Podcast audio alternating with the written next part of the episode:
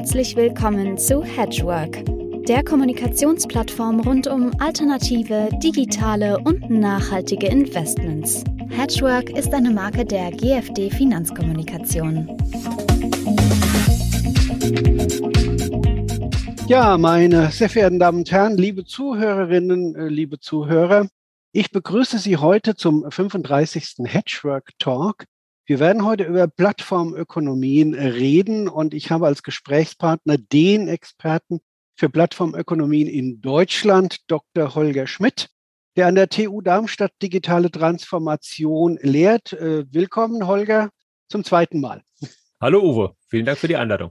Ja, wir haben ja vor einem Jahr gesprochen und ich habe ja dir versprochen vor einem Jahr, dass wir das Thema Plattformökonomien gerne nochmal beleuchten. Und jetzt ist ja doch wirklich extrem viel passiert, nicht nur an den Märkten, auch geopolitisch. Und äh, es ist vielleicht ein guter Zeitpunkt, um einfach nochmal auf diese doch technologiegetriebenen äh, großen Big Tech-Werte, die sie ja oftmals sind, zu schauen. Aber für die, die vielleicht neu uns zuhören, erstmal zwei Takte zu Plattformökonomien. Was verstehst du denn darunter, Holger?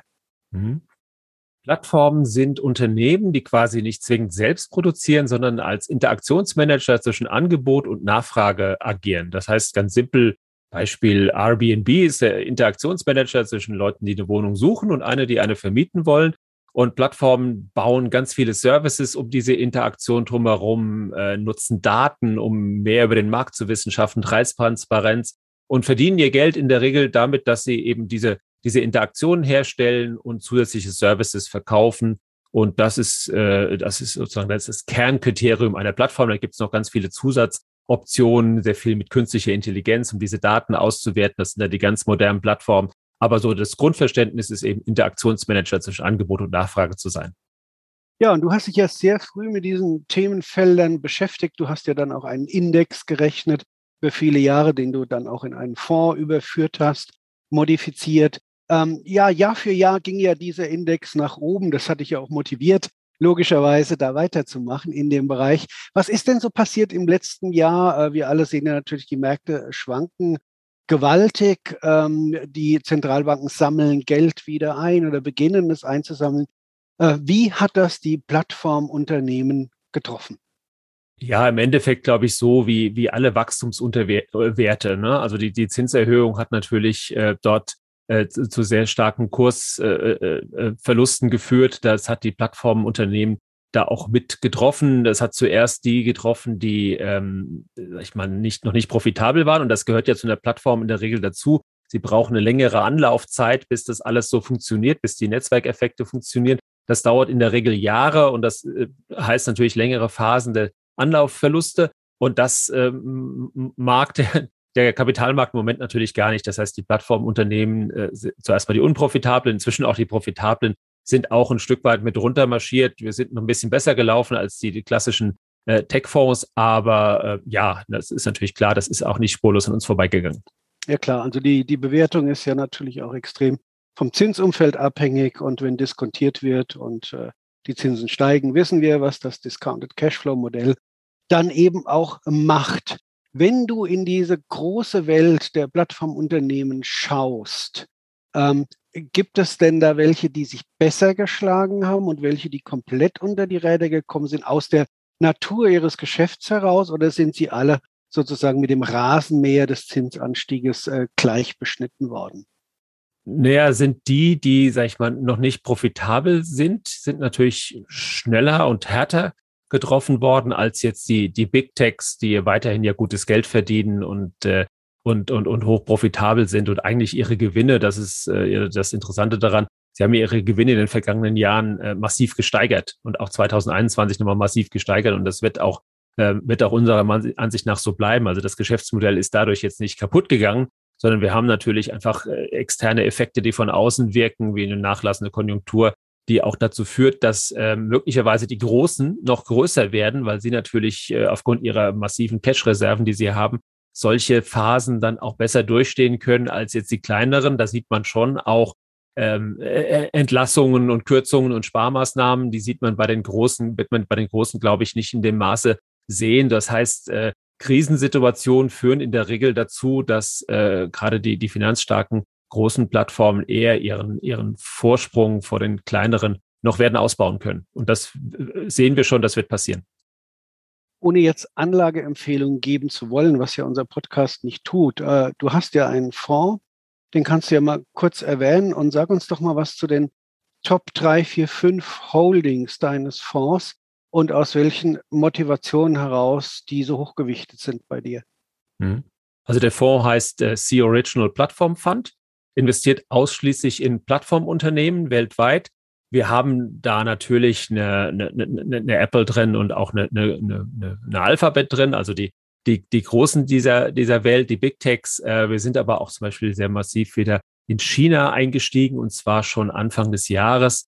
Äh, vorausschauend zu sehen, dass eben dort die Regulierungsphase, die die äh, Plattformaktien im vergangenen Jahr schon massiv belastet, also quasi schon deutlich vor der Zinswende. Diese Aktien erholen sich im Moment wieder, so dass es also, sehr, sag ich mal, sehr unterschiedliche Szenarien gibt äh, zwischen dem, was wir in Amerika und auch in Europa beobachten und dem, was wir aktuell in China sehen. Also, also in China, in China ganz kurz sind auch die Großen dabei, wie eine wie eine Alibaba oder ein Tencent, aber auch kleinere Unternehmen wie Baidu oder Renren. Also bist du jetzt äh, China übergewichtet oder ähm, hast du einfach wieder eine Normalgewichtung von China hergestellt? Ich meine, die sind ja regulativ bedingt äh, komplett hinten runtergefallen erstmal. Du bist der Ansicht, die harte Zeit der Regulierung oder die Zeit der harten Regulierung ist vorüber. Ähm, heißt das mehr China in Zukunft in dem Bereich? Ähm, ja, wir denken schon. Also wir haben zum Start im vergangenen Sommer hatten wir China quasi quasi überhaupt nicht dabei äh, wegen der der unvorhersehbaren Regulierung. Ne? Die waren ja waren ja extrem extrem hart und unberechenbar diese Regulierung und die Unternehmen sind ja die Kurse der Unternehmen sind ja regelrecht abgestürzt. Diese Phase ist unserer Ansicht nach vorbei. Die chinesische Regierung hat äh, die meisten Regulierungsverfahren dann auch äh, entweder zu Ende gebracht oder drehen sie jetzt wieder sogar zurück, weil sie festgestellt haben, ähm, drei Regulierungsbehörden haben das parallel gemacht. Das führte zu einem Klammergriff und viele Unternehmen haben gesagt, wir können mit der, mit der, in der Konstellation nicht mehr arbeiten. Und äh, inzwischen haben die chinesische Regierung, glaube ich, auch gemerkt, dass sie die Unternehmen als Wachstumslokomotiven für ihre Volkswirtschaft brauchen, weil es sind sehr große und, und wachstumsstarke Unternehmen, die natürlich darunter gelitten haben. Das ist im Moment unserer Ansicht nach weitgehend beendet, so dass äh, man auch schon an den Börsenkursen der vergangenen vier, sechs Wochen deutlich sieht, dass dort wieder viel mehr Vertrauen in die Plattformaktien zurückfließt und auch Kapital. Und was würdest du für die US-Plattformaktien sagen? Haben die ihre Tiefs schon gesehen oder ähm, ist da noch ein bisschen Abwarten angesagt? Tja, das ist natürlich eine schwierige Frage, weil man das, das, äh, sag ich mal, das makroökonomische Umfeld nicht, nicht seriös prognostizieren kann. Wir haben natürlich jetzt äh, eine, eine ne Masse, Phase massiver, massiv hoher Inflationswerte. 8,6 äh, Prozent im vergangene Woche äh, gemeldet. Das wird natürlich die Notenbank äh, dazu bringen, die, die Zinsen dann auch äh, im Zweifelsfall deutlicher noch zu erhöhen, als es im Moment hat.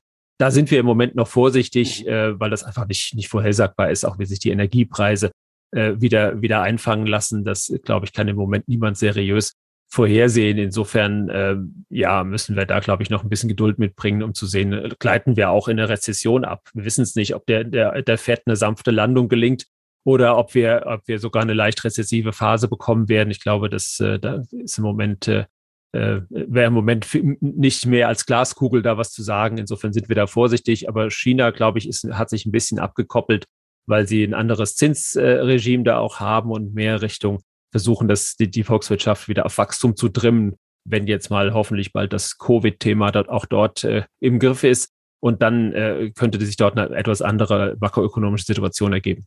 Ihr beschäftigt euch ja intensiv mit äh, Plattformökonomien und ihr versucht ja auch in die Zukunft zu schauen, was kommt so. Ihr habt ein kleines Paper geschrieben, die, die Plattform der nächsten Generation.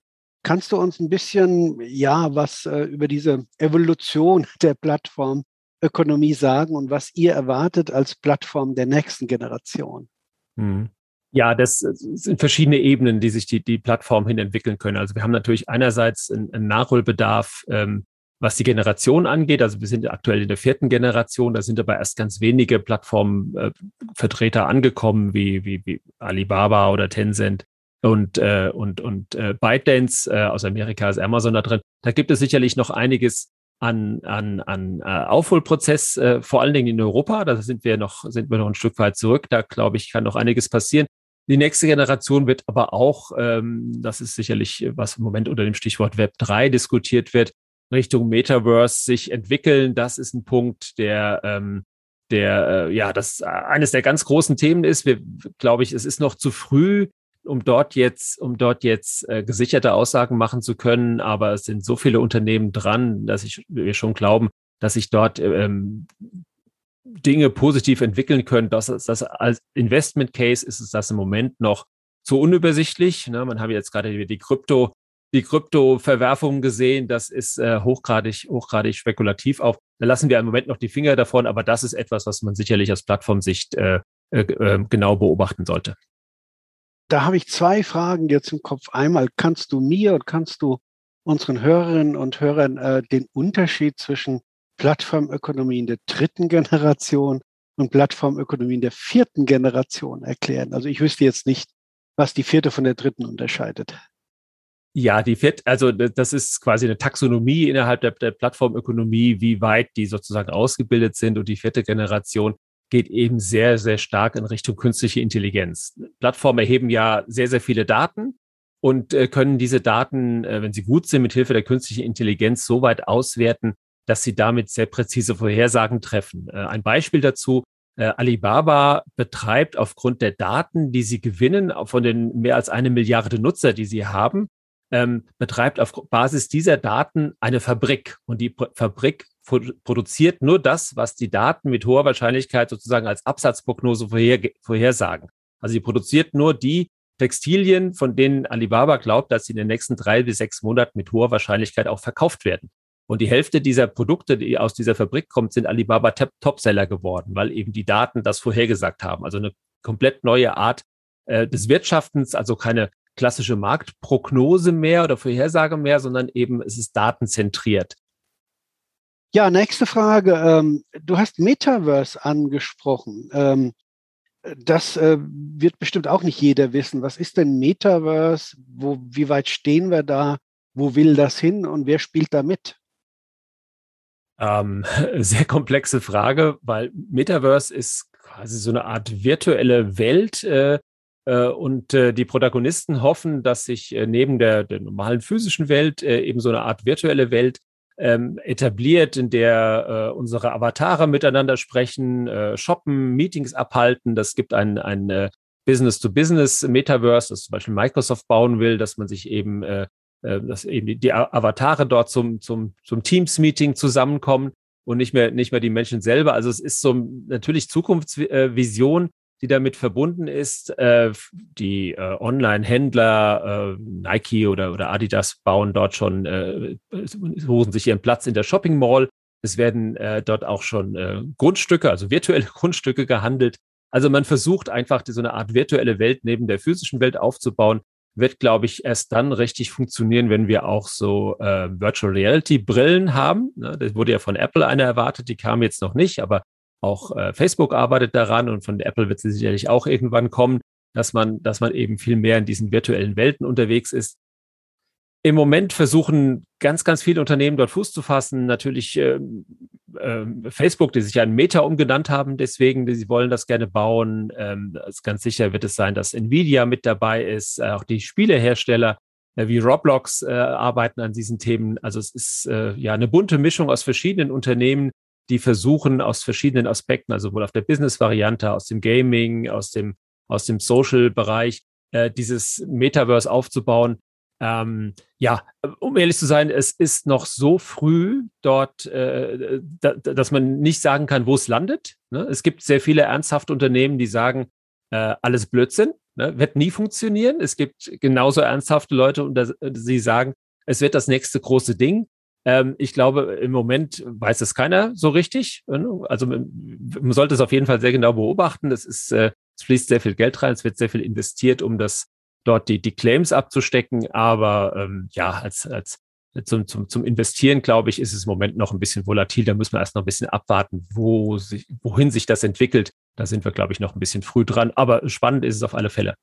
Ich glaube, es ist ganz spannend, auf diese ähm, Online-Gaming-Plattformen da zu schauen. Ich denke, die sind da relativ weit vorne. Was gibt es da an Namen? Roblox steht hier. Eins, oder, oder Axie Infinity. Also da, das sind bestimmt nicht so große, eher kleine gemessen an den Namen, die du vorher genannt hast. Aber da wird sicherlich auch viel Zukunftsmusik äh, kommen dann auch. Ja, wir kommen langsam zum Schluss, lieber Holger, vielleicht. Ähm, also ich sag mal, wie ich das jetzt so empfunden habe. Wir haben ja vom Jahr gesprochen. Ähm, ja, natürlich, klar, wenn die Zentralbanken Geld einsammeln, dann äh, geht natürlich das Wasser aus der Wanne. Und ähm, dann wird man sehen, welches Geschäftsmodell sozusagen langfristig Bestand hat. Vielleicht ganz gut äh, im Moment, dass die Chinesen ein bisschen antizyklisch da äh, ihre Regulierung wieder ähm, anders äh, sozusagen äh, anwenden, als sie es vor einem Jahr getan haben und äh, damit äh, in dem Bereich zumindest für eine gewisse Stabilität sorgen. Und wenn ich dich richtig verstanden habe, äh, gibt es durchaus viele Gewinner, die vielleicht noch größer werden, äh, weil es natürlich schon funktioniert, das Geschäftsmodell, aber auch äh, viele kleine, die noch nicht im ähm, eine Gewinnzone waren, die vielleicht sogar äh, aufpassen müssen, dass sie nicht marktbereinigt werden vielleicht für dich trotzdem der Schluss, die Glaskugel, die unvermeidliche. Es tut mir leid. Ähm, wo stehen wir denn im Jahr? Was denkst du? Kann man da überhaupt seriös was sagen? Wo stehen wir in einem Jahr? Also, äh, ich hoffe natürlich, dass sich, sag ich mal, die makroökonomische Situation bis dahin ein Stück weit bereinigt hat. Ne? Dass man dort äh, ähm, vielleicht, äh, sag ich mal, diese, diese, dieser Hyperinflationszahl, die wir im Moment sehen, mit, also Hyper in, natürlich in Anführungszeichen, aber von dem, was wir in den letzten Jahren gesehen haben, waren wir, war ja Inflation nie ein Thema. Jetzt ist es auf einmal ein Thema. Ich hoffe mal, dass wir das ähm, auch aufgrund von der Energieseite her ein Stück weit in den Griff bekommen haben und der große Zinsdruck dann auch mal aus dem Markt raus ist und wieder mehr, sag ich mal, der Blick vom, vom makroökonomischen Umfeld auf die Geschäftsmodelle geht. Und da sind wir eigentlich optimistisch, dass wir, dass Plattformen dort weiterhin äh, ein, ein, ein stabiles und unserer Ansicht nach eben überlegenes Geschäftsmodell für die digitale Welt mitbringen. Das ist dadurch äh, nicht, nicht verändert worden.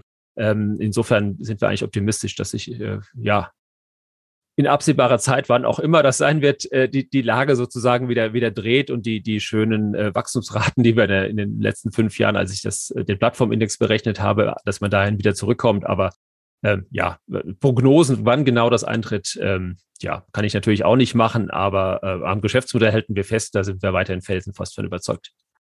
Wunderbar, ein schönes Schlusswort, lieber Holger, und ich bin mir sicher, in spätestens einem Jahr, wenn wir da wieder drauf schauen, weil es ein sehr spannendes, äh, zukunftsorientiertes Feld ist, das uns sehr interessiert. Ich bedanke mich für heute, wünsche euch natürlich weiterhin äh, alles Gute und äh, mag den Zuhörerinnen und Zuhörern sagen, wenn es euch Ihnen gefallen hat, abonniert uns doch alle 14 Tage. Spannende Themen rund um alternativ, digital und nachhaltig. In diesem Sinne wünsche ich allen einen schönen Tag. Vielen Dank.